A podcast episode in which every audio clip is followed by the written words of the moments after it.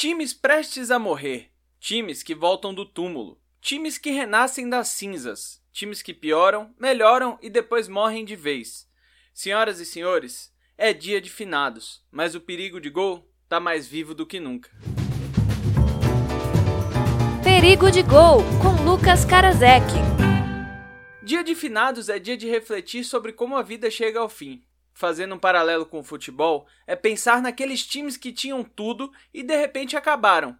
Mais do que isso, é pensar nos erros que cometeram e identificar onde cada um pode pelo menos escapar dessa morte precoce, seja pelo lado financeiro, político ou esportivo. Quando a falência é múltipla, acontece o que aconteceu, por exemplo, com o Cruzeiro, e em outra escala com times como Vitória, Guarani, Santa Cruz, Ponte Preta. Mas no futebol, diferente da vida, a morte sempre pode ter volta, apesar de exigir muito de seus dirigentes, que costumam entregar muito pouco. É um risco de vida que não vale a pena correr se você puder evitar. Se o dia de finados é para pensar sobre a finitude da vida, o que vem surpreendendo é a infinitude de erros do Atlético Paranaense, vice-lanterna do Brasileirão que vai acumulando decisões ruins e pontos perdidos. Ele que depois de ganhar uma Sul-Americana e uma Copa do Brasil, despontava entre os postulantes a qualquer título. De repente, cremou essas expectativas e reduziu esse trabalho inteiro a pó. Traz de volta do além Paulo Autuori, que havia enterrado por engano sua carreira de treinador e agora teve que desenterrar às pressas. Segue sem render o que podia, com um elenco bom, porém enxuto, que vai precisar provar que pode ressuscitar. E se o dia de finados é dia de refletir, as reflexões do Botafogo seguem profundas. O time se afunda em dívidas, se aprofunda em maus resultados e ameaça decretar falência. Enquanto a situação se agrava, o time vai tentando remar como pode para garantir mais um ano na Série A. Em casa, não ganhou o confronto direto contra o Ceará e segue em coma, esperando um milagre que o cure e devolva-o aos velhos e bons tempos em que o camisa 7 era um grande jogador e não só mais um. O Corinthians renasceu dos mortos e fez o improvável.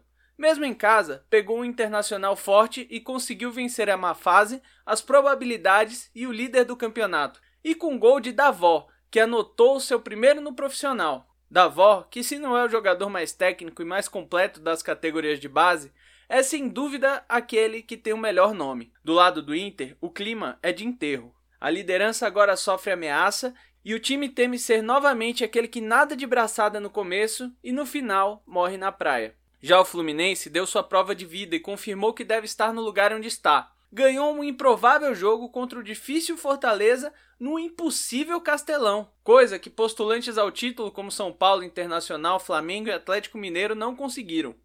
Odair Helman vai ficando vivo no comando da equipe mesmo com sua cabeça pedida por parte da torcida, que ainda não engoliu as eliminações na Sul-Americana e na Copa do Brasil. O time entrega pouco, é verdade, se você considerar três pontos pouca coisa. Por tudo que mostra, deve ter alguma queda de rendimento no segundo turno, mas parece que briga por Libertadores e não deve ter dificuldades para garantir a vaga pelo menos da Sul-Americana. Um ano sem sustos e grandes surpresas para um Fluminense que recentemente se acostumou a cuidar mal do coração do seu torcedor, pro bem e pro mal.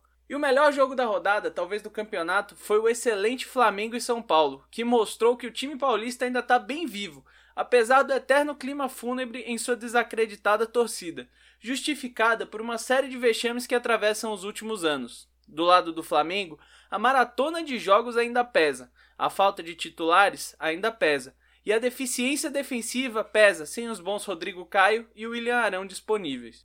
O time ainda perdeu dois pênaltis para as mãos de Thiago Volpe, que fez uma das melhores partidas de um goleiro no campeonato. Uma vitória com a autoridade de um São Paulo que parecia fazer hora extra na parte de cima da tabela contra um Flamengo que parecia fazer hora extra fora da liderança do campeonato. Talvez a maior vitória de Fernando Diniz, que muitos, inclusive eu, davam ao seu trabalho o diagnóstico terminal, dependendo de poucas derrotas para sair do comando do time. E também uma derrota dolorosa para um Flamengo que vai ter um caminho muito mais difícil para o título do que no ano passado. Sorte do campeonato. Até onde cada um vai ficar vivo, ninguém sabe. Se pararmos para pensar em vida e morte, muitos vão cedo sem avisar, e muitos que já estão na extrema unção ficam longos anos levando a vida. O Botafogo segue acima do Atlético Paranaense. O São Paulo ganhou do Flamengo e o Corinthians do Internacional. A despeito da competência de seus gestores, O campo a curto prazo conta histórias diferentes. O campeonato ainda está no fim do primeiro turno. Tem muitos jogos atrasados e tudo ainda pode acontecer. Porque no futebol, meus amigos, a vida só termina quando o árbitro apita. Esse foi o Perigo de Gol. Toda segunda e sexta tem episódio novo com as melhores histórias da rodada.